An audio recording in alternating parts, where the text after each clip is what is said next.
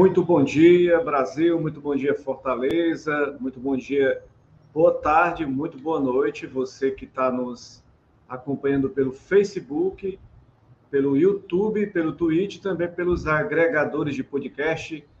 Estamos iniciando aqui mais um bate-papo, mais uma, um dia para a gente discutir, debater, para a gente entender sobre o que está acontecendo no Brasil, no mundo e hoje, em específico, a gente vai conversar com uma pessoa de uma área específica do conhecimento, né? Você viu na abertura, já sabe quem é, então a gente vai debater aqui com ele, receber ele aqui no nosso, no nosso canal.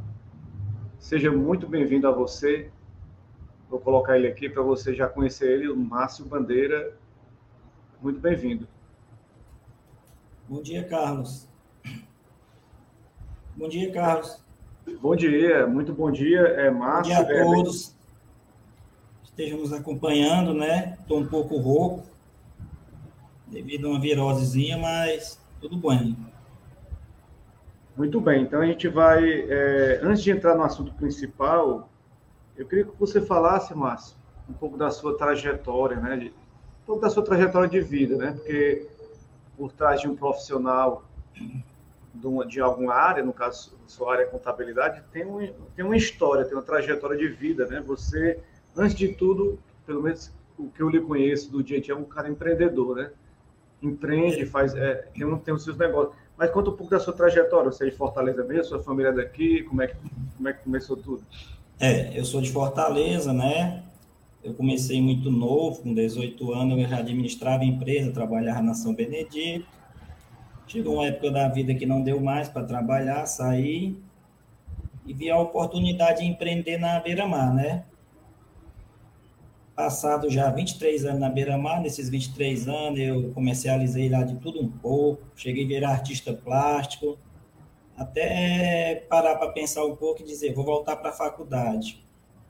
E lá foi onde eu me encontrei novamente, que eu já era formado em administração, fui me formar em contabilidade, uma área que eu gostei muito, conheci muita gente importante, me deu caminhos para ir trabalhar na Receita por dois anos. Não foi permanente, mas foi um contrato de dois anos, foi muito bom. E tô, hoje em dia já sou pós-graduado em gestão e planejamento de tributos. Sou diretor financeiro de duas associações sem fins lucrativos, elas não têm remuneração para diretores nenhum, é só mesmo prazer de estar ajudando a quem mais precisa. E também, como você disse, sou empreendedor da Beira Mar, né? Você me conhece há muito tempo, você é seu pai. E estamos nessa luta até hoje. Como é que foi assim que você teve a iniciativa de ir para Beira Mar e trabalhar? Quem foi que lhe incentivou? Seus pais, sua família? Quem foi que deu aquele pontapé inicial? O, desejo veio de você mesmo de ter... Não, fazer... não, eu... foi até engraçado. Eu estava recebendo seguro-desemprego, muito novo, gastava, achava que o dinheiro não ia acabar, administrava empresa, ganhei muito dinheiro. Aí achava que não ia acabar, quando um dia eu olhei para minha carteira, eu disse, bicho, estou sem dinheiro. Aí a minha, estava falando com a minha mãe, minha mãe tinha um carrinho de milho na época. Olhou, oh, tem esse carrinho aqui, vai vender na beira-mar? Eu disse, eu vender, mãe? Naquela época eu achava que era tão estranho aquilo para mim cara vir uma empresa e vender milho na beira-mar. Mas aí eu fui me apegando, fui conhecendo pessoas diferentes, gente que quem pensa que não, um vendedor ele pensa de um jeito, um empresário ele pensa de uma empresa grande, ele pensa de outro, um funcionário que trabalha numa empresa pensa de outro. Eu fui agregando esses valores uns aos outros e foi o que deu. Hoje eu me sinto mais empreendedor, mais vendedor até mesmo do que contador. E vamos lá, né? A gente falar um pouquinho também, você falou em contador, e a gente queria saber um pouquinho, é, para você resumir assim, né? Eu sei, que, eu sei que o tempo não dá para a gente resumir tudo, a gente vai ter, inclusive, vai ter outros momentos, outros dias que eu quero conversar com você sobre outros temas, mas eu queria que você resumisse um pouquinho quais são as principais atividades de um contador, né? Só para o leigo entender um pouquinho, né? Porque às vezes a pessoa fica na dúvida, contador, que palavra contador está contando é, para contar, contar números, contar o que, o que, é que o contador faz? Não, é, as pessoas pensam, as pessoas pensam que contador ele é só para gerar DAF e pagamentos. Não. O contador ele é mais do que isso. O contador ele é um auxiliar do gestor. Ele tem que fazer uma gestão para a tomada de decisão do empresário. O contador ele, ele tem obrigações fiscais, trabalhistas, dependendo da área dele. Ele pode atuar como professor, ele pode ser perito, escritor, é uma área grande. E o contador em si, em geral, ele é, como eu posso dizer, é o médico da empresa.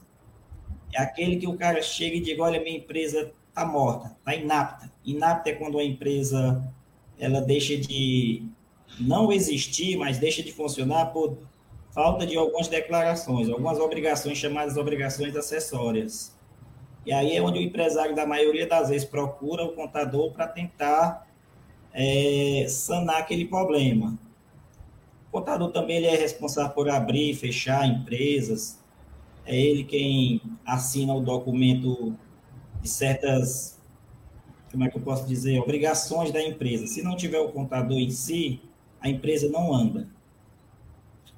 É, alguns, algumas empresas, como o MEI, por exemplo, é, ME, ela já não tem assim umas obrigações tão importantes a respeito da contabilidade. Elas não precisam assim tanto de contador como uma empresa de porte, como lucro presumido e lucro real. Não quer dizer que elas não precisem, quer dizer que elas não são obrigadas a certos livros de escriturações. Beleza, então é, é, é entender um pouco essa questão do contador. Agora o pessoal fica também é, em dúvida, quanto é que ganha um contador em média, assim? É, é variável o contador que faz é. seu próprio salário ou tem, tem um, que eu estava vendo aqui que o contador, pelo menos um, eu fiz uma pesquisa e tinha dizendo assim, média do contador 4.238. Isso é uma média? Existe essa média ou é mais ou é menos? Não, é, é varia de profissional para profissional. A verdade é essa. Se você é um contador autônomo, você tem uma carteira. O que é carteira? Carteira é o número de empresas que você tem, que você administra. Se você tem uma grande carteira, você cobra pelos serviços. Você presta serviços para ela, faz um contrato ou não, e aí você tem um salário X. O salário da categoria mesmo, trabalhando em empresa, também vai de contador para contador, vai de perito, vai de vai de técnico, porque também existe o técnico contábil, viu? Não é só o contador. Até 2015, quem, quem fazia o curso de técnico tinha direito ao CRC. Depois disso, não, não passou mais ter direito, não. Certo que o técnico tem uma diferença do contador. O contador, ele pode tudo aquilo que eu falei antes. O técnico não. O técnico, ele é restrito a, a só fazer declaração, a abrir e fechar a empresa. Ele não pode passar disso. E o salário, deixa eu só falar. E o salário é como eu disse, eu conheço contadores que ganham 20, 30 mil. Eu conheço contadores que ganham 3 mil, 2 mil. Varia. Então depende muito da pessoa mesmo, do interesse da pessoa e de correr é, atrás também, né? E a questão do começo, é muito difícil o começo. Se você procurar um emprego, seja ele em qualquer área, você vai ver que está pedindo lá experiência profissional que sai da faculdade, que aprendeu só o básico, a faculdade só dá o básico, ela só dá o papel, a vivência é completamente diferente. Você se assusta com o leque que tem lá fora é, de dificuldade do contador. É muita obrigação, é muita lei. O pessoal pensa que contabilidade é conta. É não, contabilidade é lei, é muita lei, é uma ciência. É, e as pessoas têm que também ser proativas, né? Para proatividade também, né? Agora, alguns dizem que, que a tecnologia no futuro próximo pode fazer, fazer tudo que o contador faz hoje. Essa profissão pode ser extinta, porque hoje a tecnologia está tá crescendo, está fazendo muita coisa, né? Há 20 anos atrás já se dizia isso, né? O próprio Jornal da Globo, numa reportagem, que não me fale bem, citou 10 profissões que iam ser extintas, e a do contador era uma delas. E hoje, como eu lhe disse, a gente não é mais só um, um bonequinho que faz as contas e, e manda para a Receita. A gente é um gestor, a gente observa, a gente é, vê a condição da empresa se enquadrar num sistema melhor, a gente procura fazer com que a empresa pague menos imposto na legalidade, porque a lei está aí para isso, ela existe, a gente não pode burlar a lei. E eu não acredito, eu hoje, que a tecnologia vai nos extinguir. Eu acredito que a tecnologia ela pode até extinguir uns profissionais que não se atualizam. Eu estava vendo que o contador, ele, como você está falando aí, o contador ele é tipo, ele é um, hoje está sendo tipo um consultor, né? E às vezes se torna até um, já vi muitos caras se tornam até sócio do gestor, porque o contador é que fica cuidando dessa parte aí é, das finanças, né? Então, é, se o cara não entende finanças, ele pode gastar mais do que ganha, pode se enrolar Nossa. todinho, né? Não é só na questão de gastar mais, é na questão também de é, não conseguir entender o seu, o seu negócio. Por quê? Porque a nossa legislação ela é muito complexa.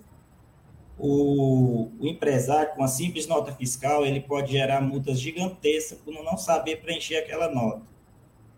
Então, o contador, ele é, ele é mais que um gestor, ele é um fiscalizador da empresa, ele é um perito, ele está ali para ajudar o empresário.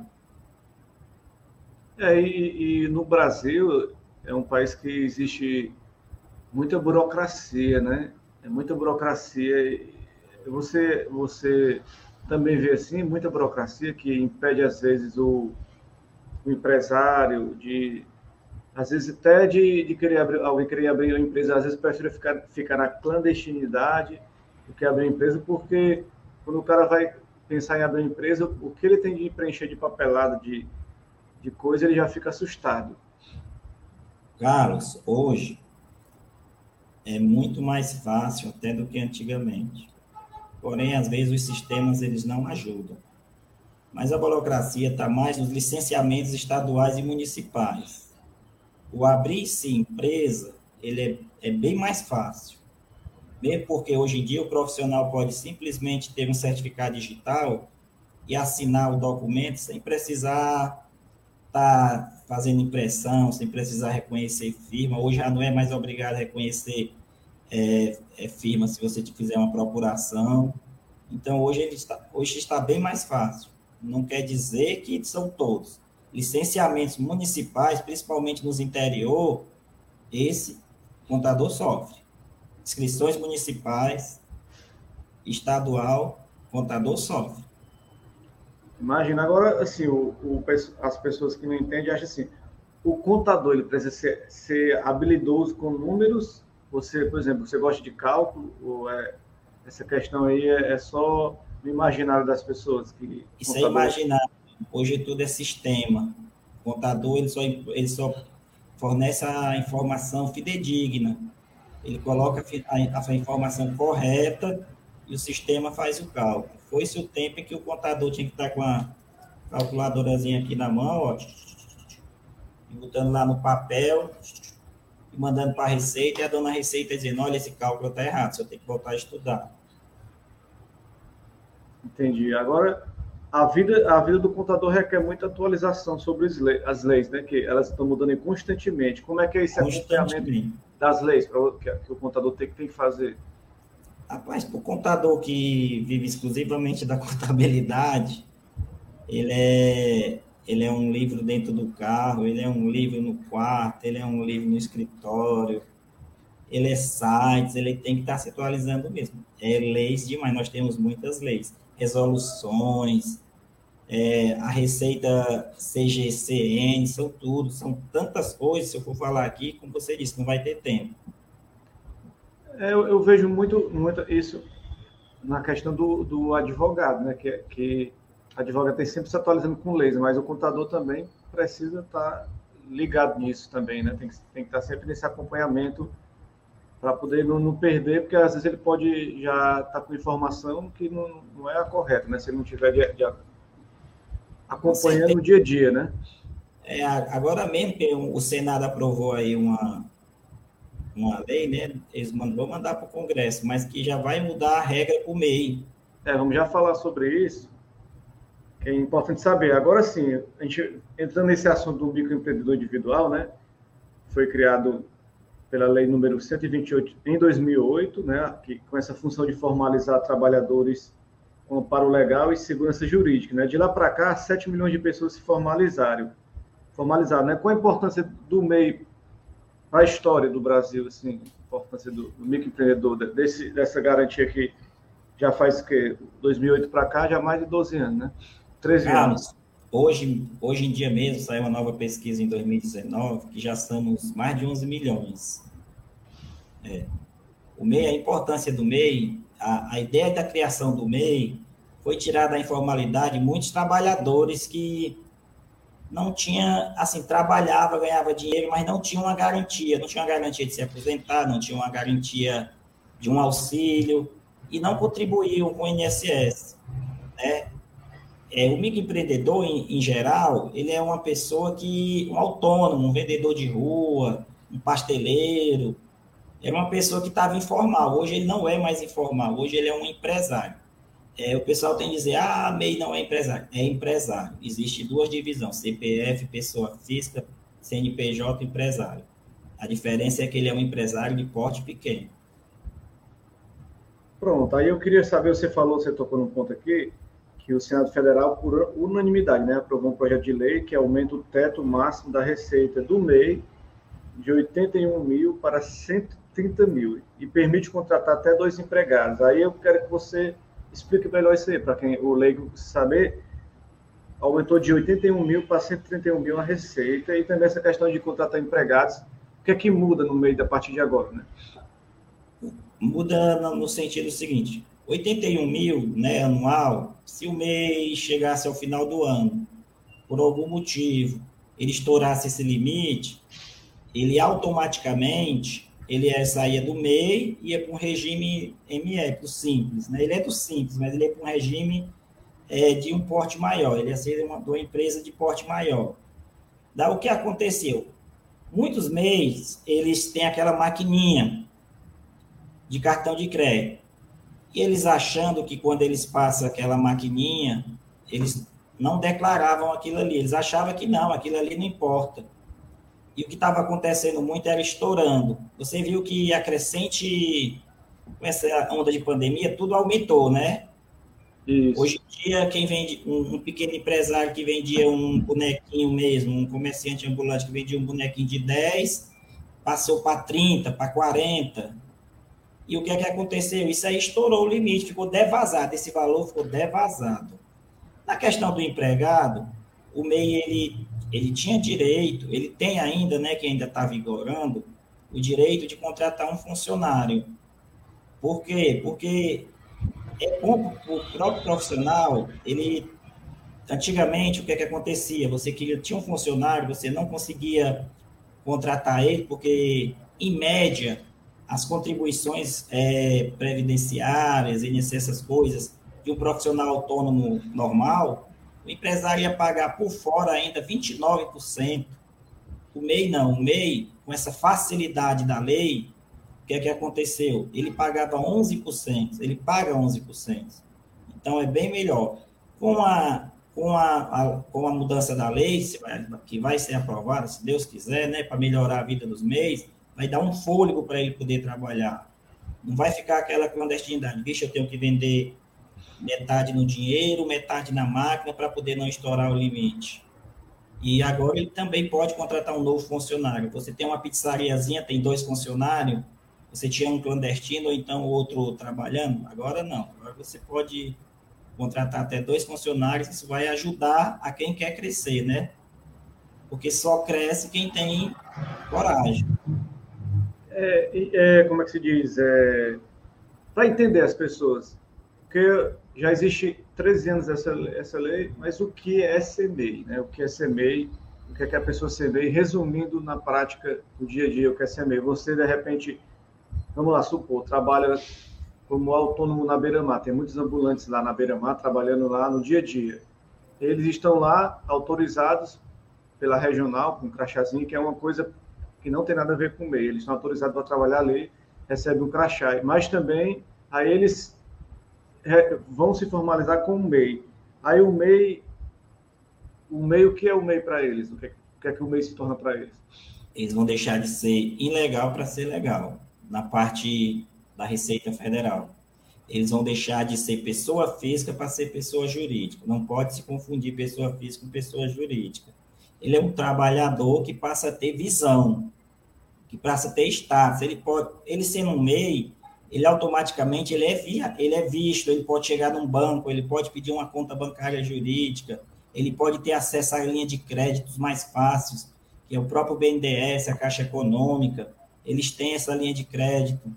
Então, o pequeno empresário, se ele continua na informalidade, mas ele continua como pessoa física, ele não tem um cartão de crédito, ele não tem uma comprovação de renda, ele não consegue crescer, ele não consegue chegar no revendedor e pedir tantos dias.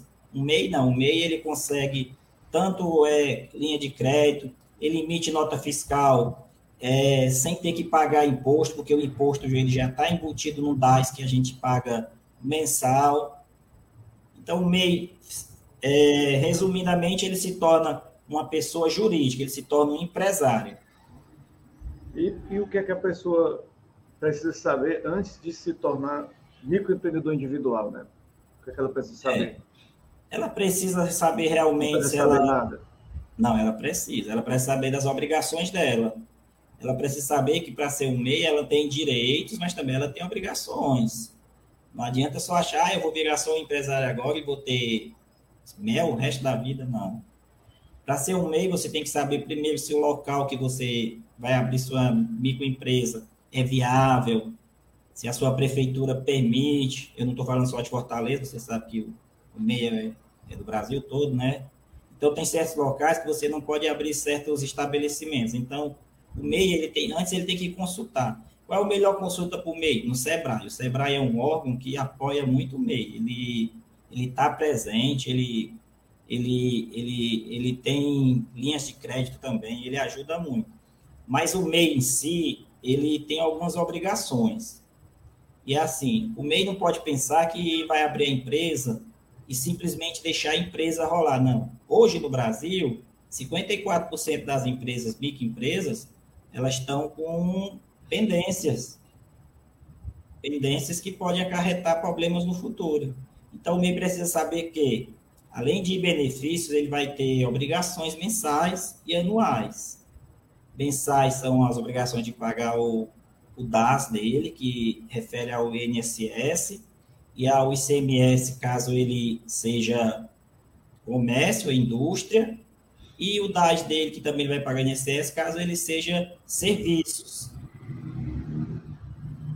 Pronto, e, a declaração, aí... e a declaração anual, que ele tem que informar para a Receita quanto ele ganhou durante aquele ano. Aí é o que eu não sabia, né? Porque são os direitos e obrigações. Agora sim, é, as pessoas, para começar, né, é, para se tornar um meia, e aquela questão do, do código de acesso para fazer o MEI. Porque assim, eu já, eu já abri o MEI algumas vezes, já fechei, mas quando eu abri, tinha um carnezinho que ele que enviava para mim, o carnezinho. Agora ficou tudo online, né? Mas antigamente tinha um carnê. Como é que funciona? A pessoa, ela, ela quer abrir o MEI, ela, como você falou, pode procurar o Sebrae, mas eu sei que a pessoa pode ir direto no site e mesmo fazer de uma forma simples, né? Simples, né? É, a pessoa, para ter um MEI, ela tem que ter logo em mãos, né? O CPF, é, no caso, se ela fizer a declaração, o número de imposto, se não, o título de eleitor, o endereço, ela tem que ter uma, ela tem que criar, tem que criar um acesso no portal Gov, que é um portal do governo, é um cadastro que todo brasileiro hoje vai ter, quem quiser se aposentar, quem quiser ver seu FGTS, quem quiser ver seu INSS, quem quiser fazer declaração, qualquer coisa, tem que ter um acesso nesse portal do governo, o Gov, né? Meu Gov, como posso dizer, e aí lá ele entra nesse portal e aí ele preenche, depois que ele cria essa senha dele, ele preenche uma telazinha que vai estar lá, ele vai, vai estar escrito quero ser MEI. Ele clicou lá no quero ser MEI, ele bota lá o CPF dele, a data de nascimento, preenche os, os caracteres, a telinha vai pular e aí a telinha vai pedir uma coisa, ou título ou número do imposto. Criando aquilo, pronto. Automaticamente, ele já entra numa tela, como ele já criou o cadastro no Gov. Quando você cria o cadastro no Gov e você atualiza, tudo seu já está na Receita, na Cefaz, na Junta, é, no município e no Estado, onde você quiser. É automático, viu? O sistema hoje ele é automatizado. Agora sim, a Receita Federal deu um prazo até 31 de agosto, para quem está devendo o imposto regularizar. Como é que fica a situação de quem não regularizar suas dívidas? Carlos, quem não regularizar suas dívidas até agora, 31 de agosto, o que, é que vai acontecer? A Receita vai destinar uma parte dessa dívida, que é a do INSS, para, o, para a Procuradoria, né, que é o chamado CADIM, onde vai gerar uma multa de 20%, vai gerar o nome na, no CADIM, você vai ficar com o nome sujo, dever a Receita não é bom, você não consegue linha de crédito, você não consegue tirar cartão, você não consegue viajar, é muita coisa. E a outra parte, por exemplo, você é indústria, você é comércio, também vai para o CADIM do Estado, que é outro CADIM. Cada, cada, cada procuradoria tem a Procuradoria Federal, Municipal, Estadual. O CADIM fica dentro delas. Então, o INSS vai para Receita, o ICMS, quem, quem é indústria, porque quem é indústria paga, paga o ICMS. É assim, você paga R$ reais para o INSS e um real para o Estado. O DAS de quem é MEI, indústria ou comércio, é R$ reais. Você está devendo esse dinheiro, não, não fez o parcelamento, 55, com juros, multa, vai para a Procuradoria Federal. Os outros um real com juros e multa vai para a Procuradoria do Estado. Quem presta serviço, que é diferente, paga 55 para o governo, para o INSS, para sua aposentadoria, e paga 5 para a prefeitura, de ISS. Não parcelou, vai ter dívida no município e no estado, e no governo federal. É, essa dívida, dizendo assim, por exemplo, é, deixa eu entender melhor. Eu abri um CNPJ, aí cancelei, de, cancelei depois de um tempo. Aquela dívida continua, ela não caduca, ela fica, por exemplo, se você. Eu tinha um CNPJ, abri, de repente, não, eu não vou, eu vou cancelar. Cancelei, mas não paguei aquelas taxas que passaram. Ela, como é que fica? Dívida do INSS. As taxas é, para frente. Rapaz, a dívida do INSS, elas são bem complexas é, digamos assim, a dívida, essa, essa história de caduco, o pessoal procura muito, aquele, aquela pessoa que não gosta mesmo assim de pagar suas contas, procura muito essas brechinhas para não pagar. Aí escuta muito esse negócio de caduca, caduca, caduca, mas não funciona bem assim não. Uma dívida, ela começa ali. Até a cobrança dela, a Receita tem cinco anos. Quando ela começou a cobrar nesse, até cinco anos, ela ganha mais cinco anos. Quando ela chegou nesses cinco anos aí, a Receita não conseguiu você pagar, ela manda para a Procuradoria. A Procuradoria ele procura, ele procura, ele procura, vai ver que caduca, manda para o cartório. Cartório procura, procura, vê que não deu certo, volta para a Procuradoria.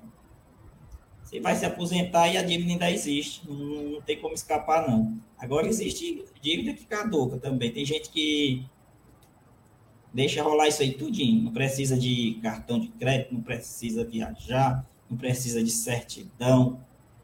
Abriu só por abrir mesmo e viu que não era aquilo que queria e deixa lá mesmo. Até, mas o maior empecilho de quem não paga o DAS é porque não vai contar o seu tempo é, por aposentadoria por idade. O DAS ele não conta por aposentadoria por tempo de serviço, viu? É só por idade. Eu queria até tirar essa dúvida. Por exemplo, vamos supor, eu abri um CNPJ, aí não me arrependi, cancelei, cancelei aquele CNPJ, ficou a dívida lá. Aí de repente eu vou abrir outro CNPJ, começa a pagar, aí aquilo que eu estou pagando vai valer para aposentadoria, mesmo aquela outra. Vale. Passou. E quando você pagar aquela outra, vai contar também como carência. Estou entendendo. Porque as pessoas. É porque existe certas dúvidas, né? Então, é, é, as pessoas às vezes precisam tirar essas dúvidas. Né? Agora sim, deixa, é, eu queria falar um pouquinho aqui, dando continuidade à questão do microempreendedor, quais são as atividades que, que precisam. A gente falou um pouco, mas quais são as atividades que precisam de MEI, que podem utilizar o MEI, e quais as que não utilizam, né? É assim, são mais de 490. Eu posso citar. São muitos, não dá para citar. Você pode ser um açougueiro, você pode ser um vendedor, você pode ser um, um, um copeiro, você pode ser um produtor, você pode ser uma costureira, um costureiro, não importa.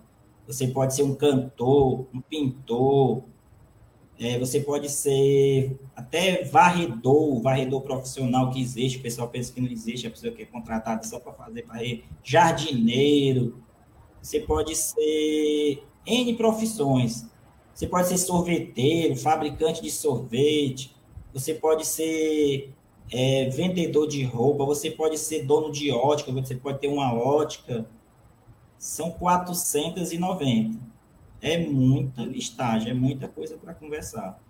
São muito, muita coisa. Agora, sim, eu estava vendo aqui que teve um, um alerta de golpe, né? Tem, tem sites falsos aí que cobram para registrar a pessoa no, no MEI e, na verdade, não registram, né? Porque tem gente que a, não sabe que é, que é mais fácil, né? Registrar. Então, foi feita uma pesquisa no Rio de Janeiro, mostra que 84% das empresas abertas no Rio de Janeiro, nos primeiros cinco meses de 2021, usam a, a modalidade do MEI, mas tem gente que está tá usando disso para dar golpe nas pessoas. Como é que a gente faz para fugir dessa questão de golpe? A galera mandar um, um link para você se cadastrar no MEI e você, às vezes, não conhece a pessoa e, e entra nessa jogada. Qual a melhor solução para isso? Você procurar diretamente o site? Como é que você Olha, esse site? O principal golpe, é o meu GovBR, entrar pelo meu GovBR. Esse não tem como falsificar. O que acontece muito é que a pessoa bota lá, quero ser MEI. Aí esse site que tem dinheiro, eles são os primeiros da lista. A pessoa clica lá, bonitinho, ele preenche os dados, quando pensa que não, chega um DAFzinho para ele pagar. Ali são chamados charlatões. O ideal é procurar o SEBRAE, procurar um escritório de contabilidade. O escritório de contabilidade registrado, ele não pode cobrar pela abertura do MEI, é grátis. Se ele se negar, o, o empresário ele pode procurar o SEBRAE e fazer uma reclamação. Contador autônomo, não. Contador autônomo não é obrigado, porque a gente tem desconto na legislação, na tabela do Simples Nacional. Se a gente abrir MEI, a gente paga uma taxa de imposto. Se a gente não abrir, a gente paga outro. E também tem o aplicativo do MEI, que é um aplicativo do governo federal, que esse sim, você, é, você pode confiar. Agora sim, tem pessoas que têm o MEI e também querem é, aumentar o seu o seu score de, de crédito na praça, né? Pra, por exemplo, ter, obter um cartão de crédito e poder aumentar o seu score. Eu, eu até vi que existe o, o, um cadastro de negativados, de pessoas negativadas, né? No Serasa, SPC, e também tem o, o, cadastro do bom pagador, né? Aquela pessoa que é bom pagador, agora está aumentando o score dela, dependendo de como ela vai crescendo nas compras e, e para o MEI também, como é que funciona isso também? A pessoa que é MEI para poder aumentar o score, para ter cartão de crédito, linha de crédito para né, empréstimo, essas coisas. A linha de crédito do MEI, ela vai muito de banco para banco e de movimentação. É, o seu comprovante maior é justamente as suas transações bancárias. Hoje, bem mais fácil com Pix e com as próprias máquinas de cartão de crédito. Essa questão de score por MEI não funciona muito na questão de banco, não. Agora, a inadimplência do MEI, sim, funciona pessoa às vezes pensa que o banco reprova porque ela é pequena, não. Ela, se ela for atrás, ela tem até o CP. É, o empresário individual ele é diferente do, do empresário do limitado, por exemplo, né? Que os patrimônios eles não se confundem, eles são baseados no que tem de porcentagem dentro da empresa. Então o MEI às vezes vai no banco achando que é porque o MEI está tudo certinho, vai ter um financiamento. Pode ter certeza que o banco também vai checar o CPF dele. Agora, Márcio, é, tem as pessoas querem ser MEI, elas não, elas não podem ter, no caso, uma outra empresa, né? Como sócio titular, é assim que funciona? É, não pode ser sócio titular de outra empresa de maneira nenhuma. É, caso isso ocorra, ela tem, ela tem duas opções: ou sair da sociedade ou extinguir a empresa. O MEI é empresário individual, é empresário único. Só ele pode, ele pode ter uma única empresa. Agora, tem também tem outra dúvida que surge, eu estava vendo aqui, se em relação, tá, deixa eu me lembrar aqui, não é em relação ao MEI, mas é, ah, em relação a, a a imposto, né? Assim, porque as pessoas, as pessoas elas, elas têm muito medo do imposto, né? Então a gente já tem falado dessa questão da que o Brasil tem, tem muita burocracia e é um país que tem muito imposto, né? Como é que que o, o MEI facilita nessa nessa fuga de tantos impostos? Como é que você entende em relação a essa questão de imposto né, no Brasil? Ó, o MEI ele é super beneficiado quanto a imposto. E digamos que ele apurou esses 81 mil que eu lhe falei. Ele não vai pagar nada por isso de imposto. Ele vai pagar todo mês aquele DAIzinho, 56 para indústria e comércio e 60 para serviços. Ele só paga isso. Se ele ultrapassar, o que acontece? Ele deixa de ser MEI e passa para um outro regime. Se ele ultrapassar acima de 20%, ele retroage todinho, digamos que ele abriu o MEI agora em janeiro. Ele vai deixar de ser MEI já de janeiro. E aí ele vai ter que fazer toda a correção, pagar juros e multas como uma empresa normal. Bacana. Agora, eu, eu até vou, a gente vai marcar outro, outro bate-papo com o Márcio. A gente vai falar só sobre Pix, né? Que o Pix também é algo que está muito, hoje em dia, já facilitando a vida do trabalhador. Hoje a gente vê, até onde a gente trabalha lá na Beira-Mar, o pessoal, eu até orientei algumas pessoas, né? Que vende coco, vende coco não, vende pipoca, vende até os passeios turísticos eu vendo, a galera a fazer o Pix, né? Então, quem faz o, em relação, você faz o Pix, tem alguma relação Pix e MEI? É tem alguma relação que a gente pode... É... Tem, cadastro do próprio CNPJ, né? Mas agora, assim, o, o Pix é uma armadilha, viu? Futura. O pessoal acha que é uma facilidade. É Vai não. ser rastreado, é rastreado o que você gasta? Não, já é rastreado. É, é uma maneira que a Receita Federal tem de saber que o Carlos gastou 10 reais lá na banquinha do Márcio. É uma maneira que a Receita sabe. Ou seja, no final do ano, o Carlos gasta 100 mil de PIX e não declara imposto. A Receita vai mandar chamar o Carlos para conversar. Carlos, onde é que tu arranjou 100 mil e não me declarou? Me conta aí essa história. Não desse dizer... jeito que eu estou falando, né? Vai ter que dizer bem direitinho onde é que foi, onde é que veio esse dinheiro, né? Fazer... É. é o Pix, eu, eu percebi mesmo que o Pix tem essa função, né? de, de de fazer um, uma contabilidade sem a pessoa estar sabendo que ela está sendo contabilizada é, com isso, né? É, a pessoa tem um contador grátis, é. que vai dizer quanto ela tem.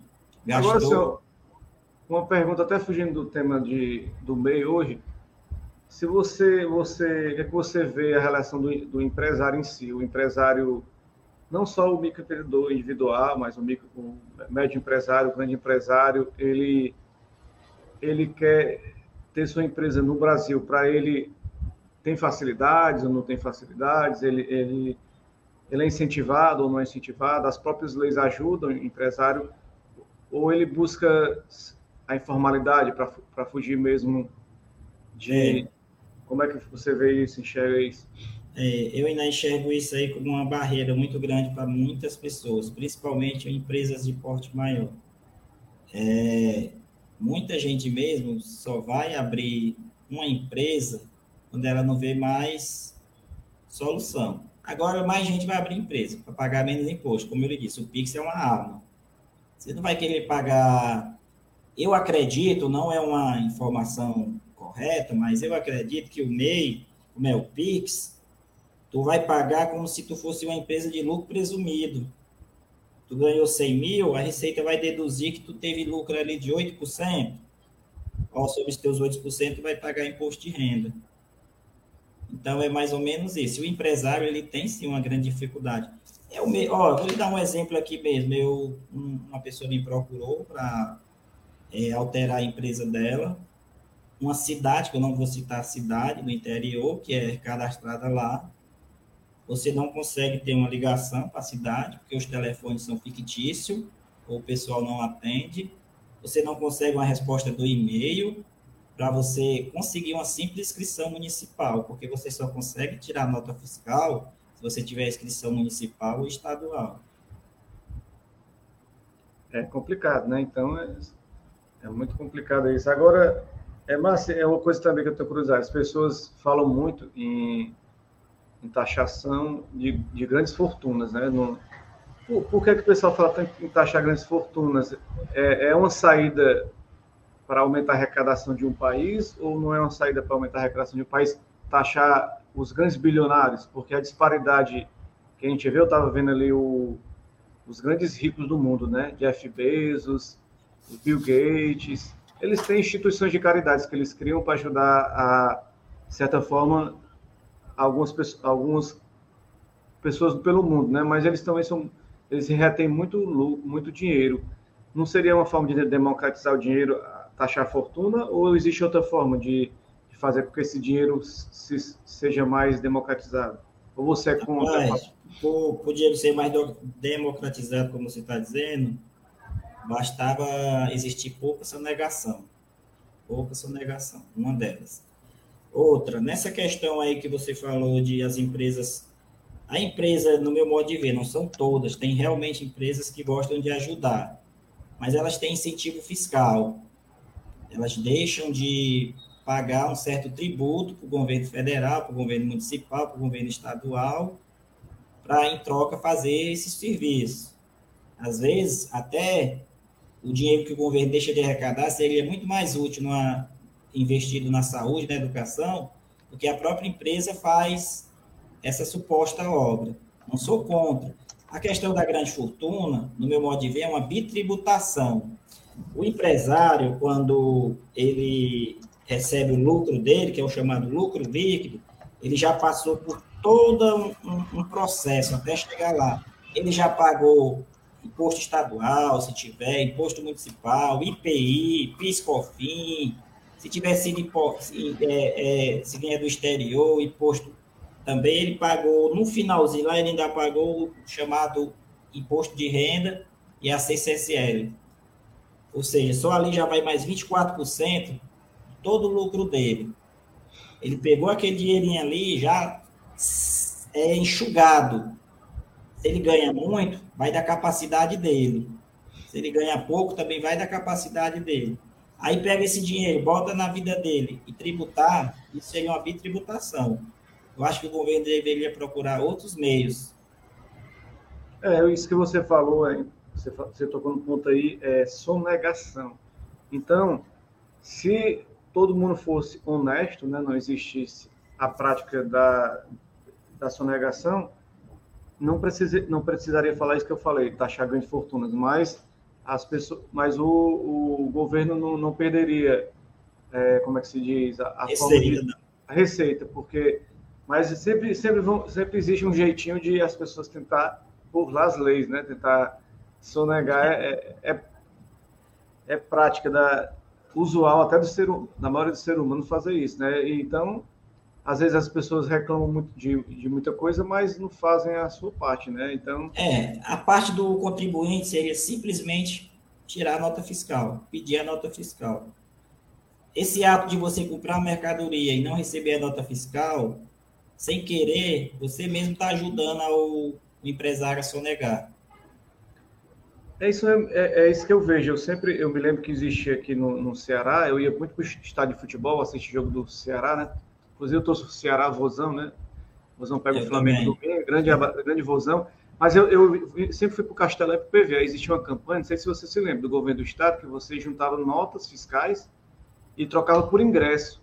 Eu me lembro Exatamente. que eu ficava, eu ficava quase o dia todinho ali em frente o, os, mercantil, os mercantil, eu era adolescente, né? Ficava em frente ao mercantil é, juntando nota.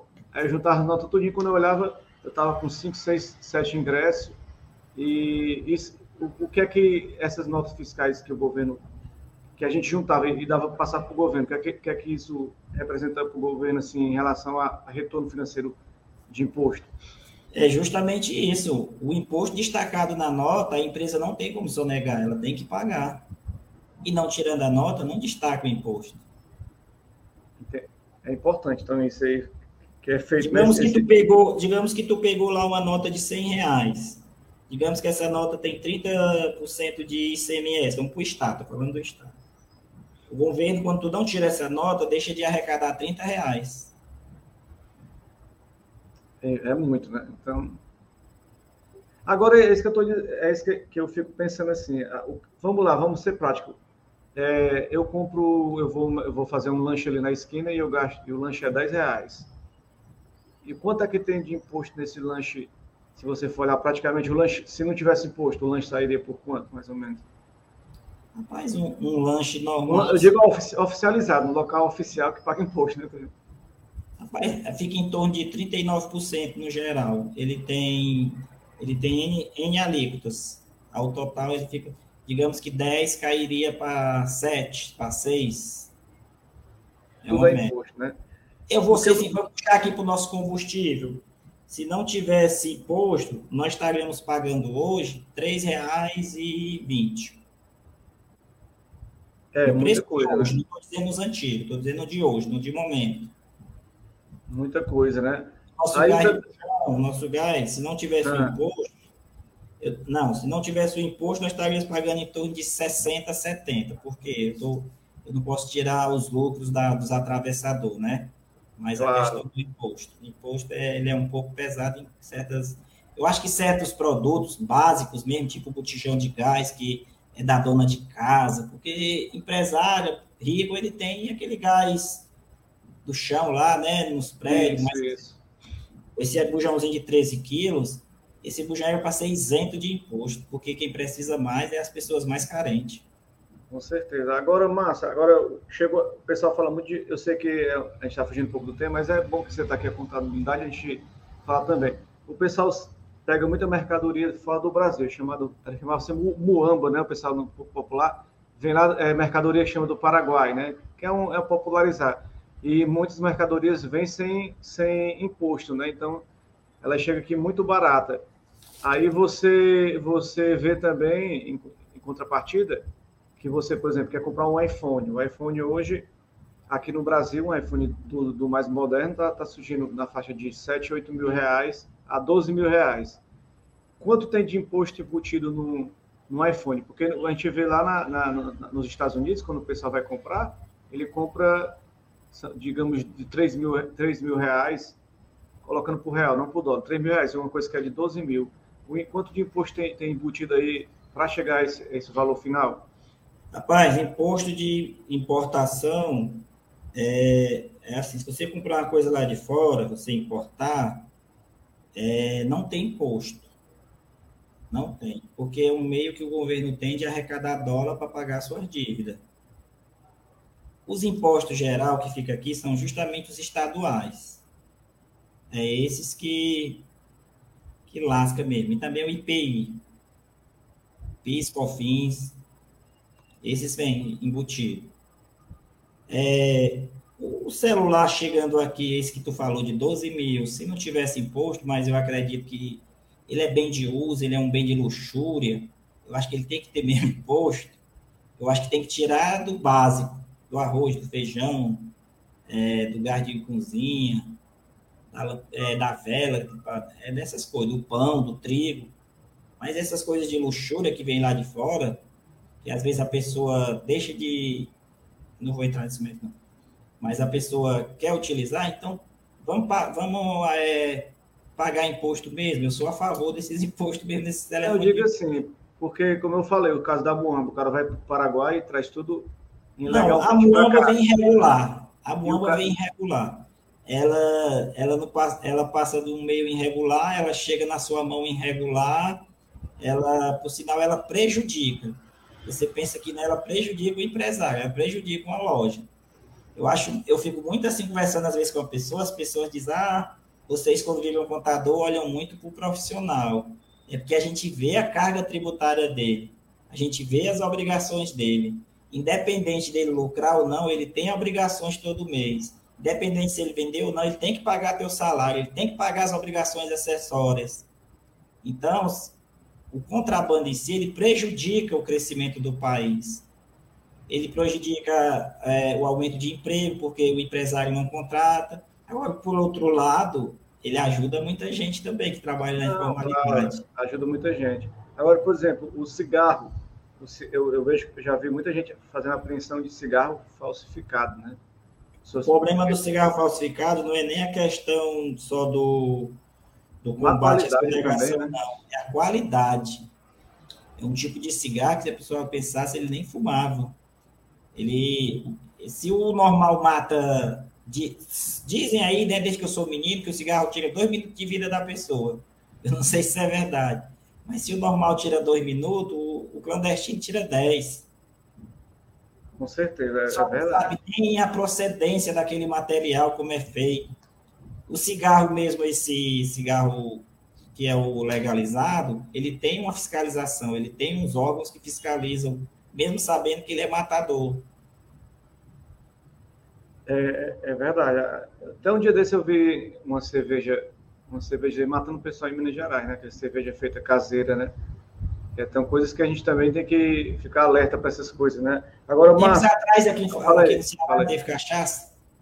Também, foi? O pessoal vendendo cachaça, o pessoal passando mal. Pois é, porque tudo existe um, um controle de qualidade, né? Controle de qualidade um... é uma coisa, é o lote, eles fazem um lote com 100 mil mercadoria. Se um daqueles faz mal a alguém, eles conseguem recolher todo o resto do lote, diferente desses clandestinos. Se tu pega um, um, um, material clandestino e consome, eles não tiram o resto não, eles não sabem qual foi. Isso é seríssimo, né? Então a gente tem que estar alerta para isso, para esses, para todas essas, essas questões e detalhes da sociedade que a gente não, não, se, não se não repara, né? Agora, Márcio, é, é qual o seu planejamento de carreira para o futuro? Que, é que você, como é que você se vê daqui a alguns anos? Como é que você planeja? Quer continuar no empreendedorismo? de vida de contador, de empreendedor, quer continuar nos dois ramos. Rapaz, já, a, a vida de empreendedor não é fácil, né? A gente está ali. É, é mas a bom, praia, mas... o empreendedorismo é minha história, bem dizer, né? Você conhece, é minha história. Ah, já a minha questão de futura para contador, que eu pretendo é, ser professor universitário, eu pretendo aumentar minha carteira é, como gestor de empresas, eu gosto muito de associações, eu, eu gosto de estar presente nelas, ajudar elas para ver realmente o que podemos ajudar as pessoas. E é isso para mim. Eu, eu, não pretendo é, ser um grande contador, não. Assim, a minha cabeça em si, o meu eu, ele não procura essa parte da contabilidade grande, não. Eu pretendo manter a qualidade do serviço. Eu prefiro ter poucos clientes, mas ter uma qualidade de serviço do que ter muito cliente e acabar não sendo útil. Aí eu queria emendar nessa pergunta, que é dica que eu, eu pergunto para você, para você dar para o jovem universitário e para as pessoas que estão buscando a sua carreira profissional hoje, porque é isso que as pessoas buscam. É o dinheiro ou a realização pessoal. Claro, quando você se realiza pessoalmente, você faz o que gosta, o dinheiro vem como consequência, né? É. Mas, o que, é mas o que as pessoas estão buscando hoje? Estão buscando mais hoje o ter, né? O ter e não ser.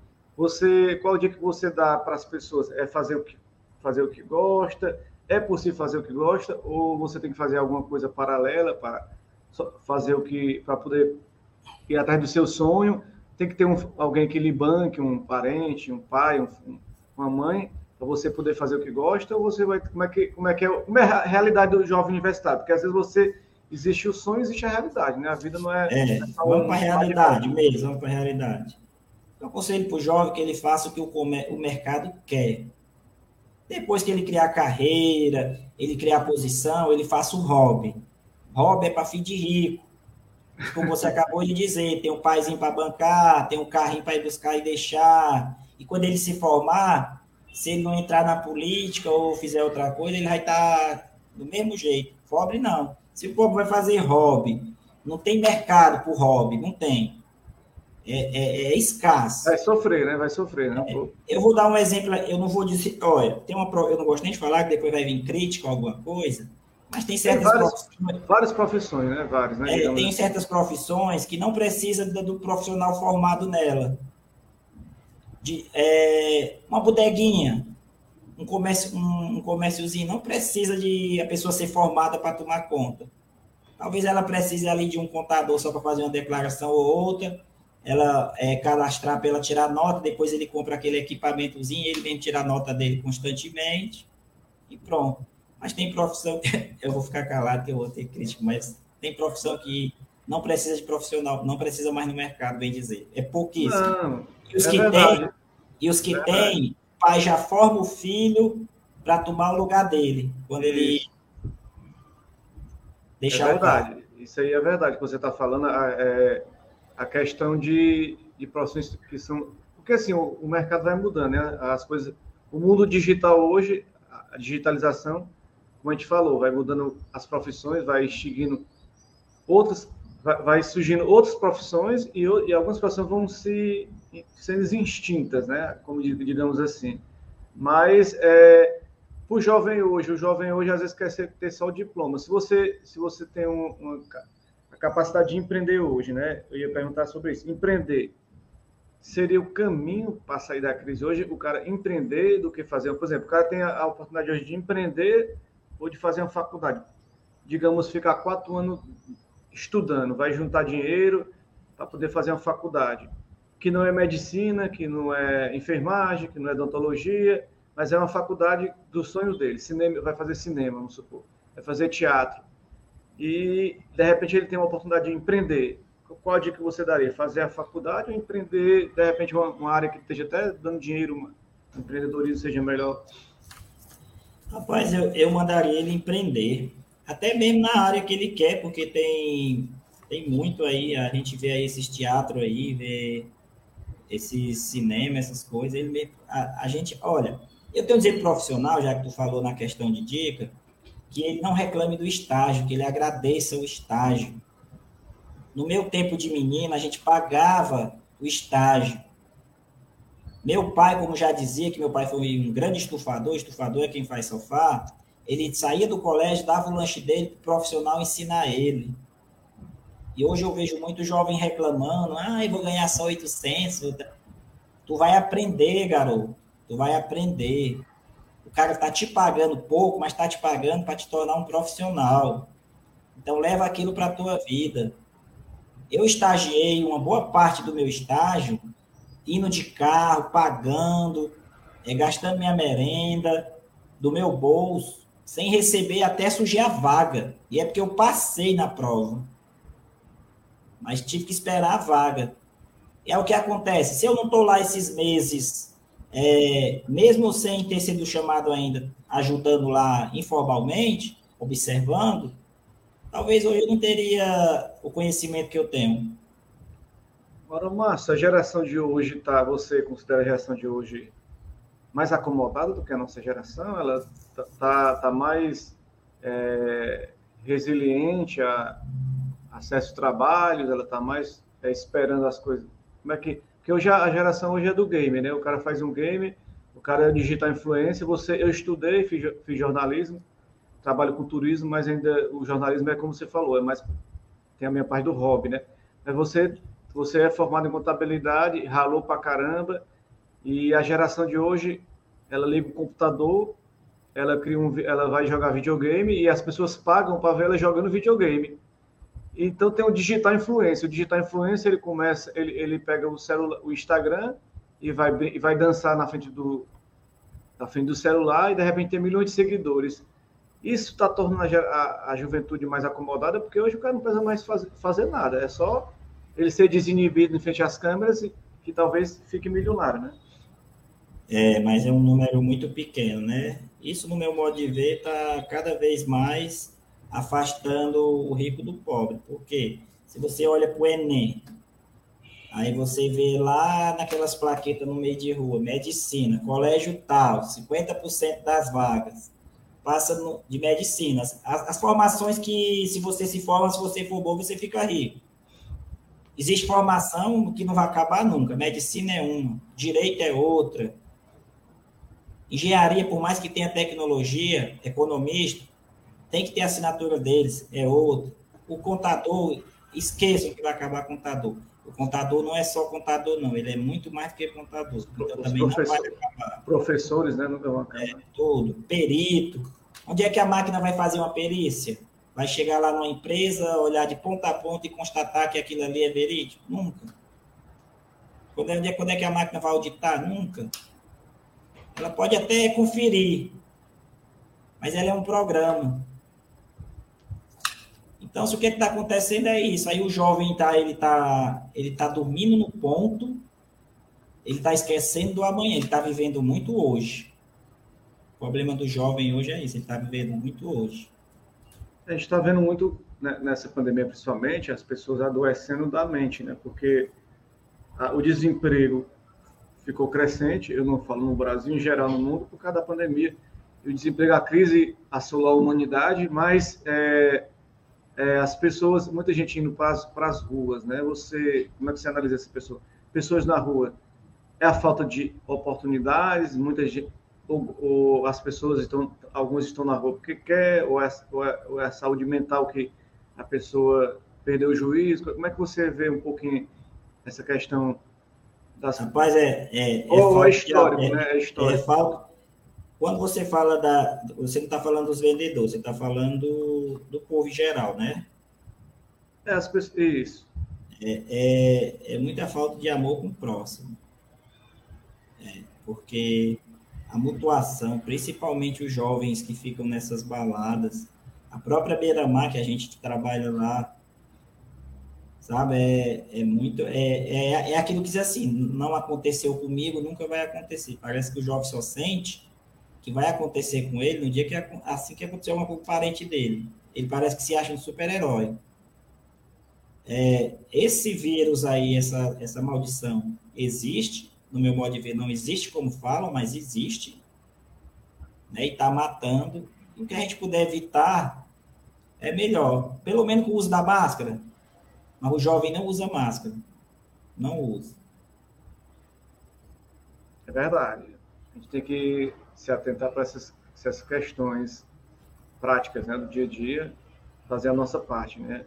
Agora, para encerrar, Márcio, é, o, que você desse assim, a, a mensagem para as pessoas em, em, geral, essa questão do, de, da, da contabilidade, né, da, das pessoas ver o profissional do contador não só como um cara que, como você falou, que está lá calculando, mas ver o contador como algo importante no nosso dia a dia, um profissional importante que nos assessora para manter a sanidade é, da no, das nossas empresas, né? É, queria que você deixasse essa mensagem para o nosso público. É, eu, eu diria o seguinte, que vocês confiem mais no contador mesmo, na pessoa contador, do que no site porque nós contador, eu pelo menos tenho, eu tenho ética, eu, eu aprendi na faculdade a chamada ética, que é muito importante, zelo. É, a gente se sente um pouco prejudicado, como você falou, realmente pelos sites. Só que o site, ele, tá, ele, ele é tão sacana, que ele bota lá, a partir de 59, ele está te iludindo. Esse a partir é só teu acesso.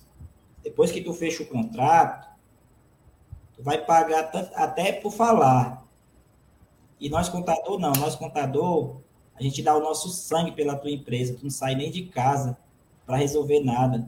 Tu não sabe o que é aguentar um, um fiscal da Cefaz, um fiscal da, da, da Receita, um fiscal da Procuradoria, e a gente tentando mostrar que tu tá certo, e tu não sabe, não dá valor a gente do querer desvalorizar o nosso trabalho.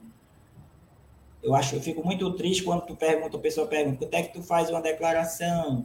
Aí eu digo é X. Vixe, tudo isso? É só digitar? Não, não é só digitar, não.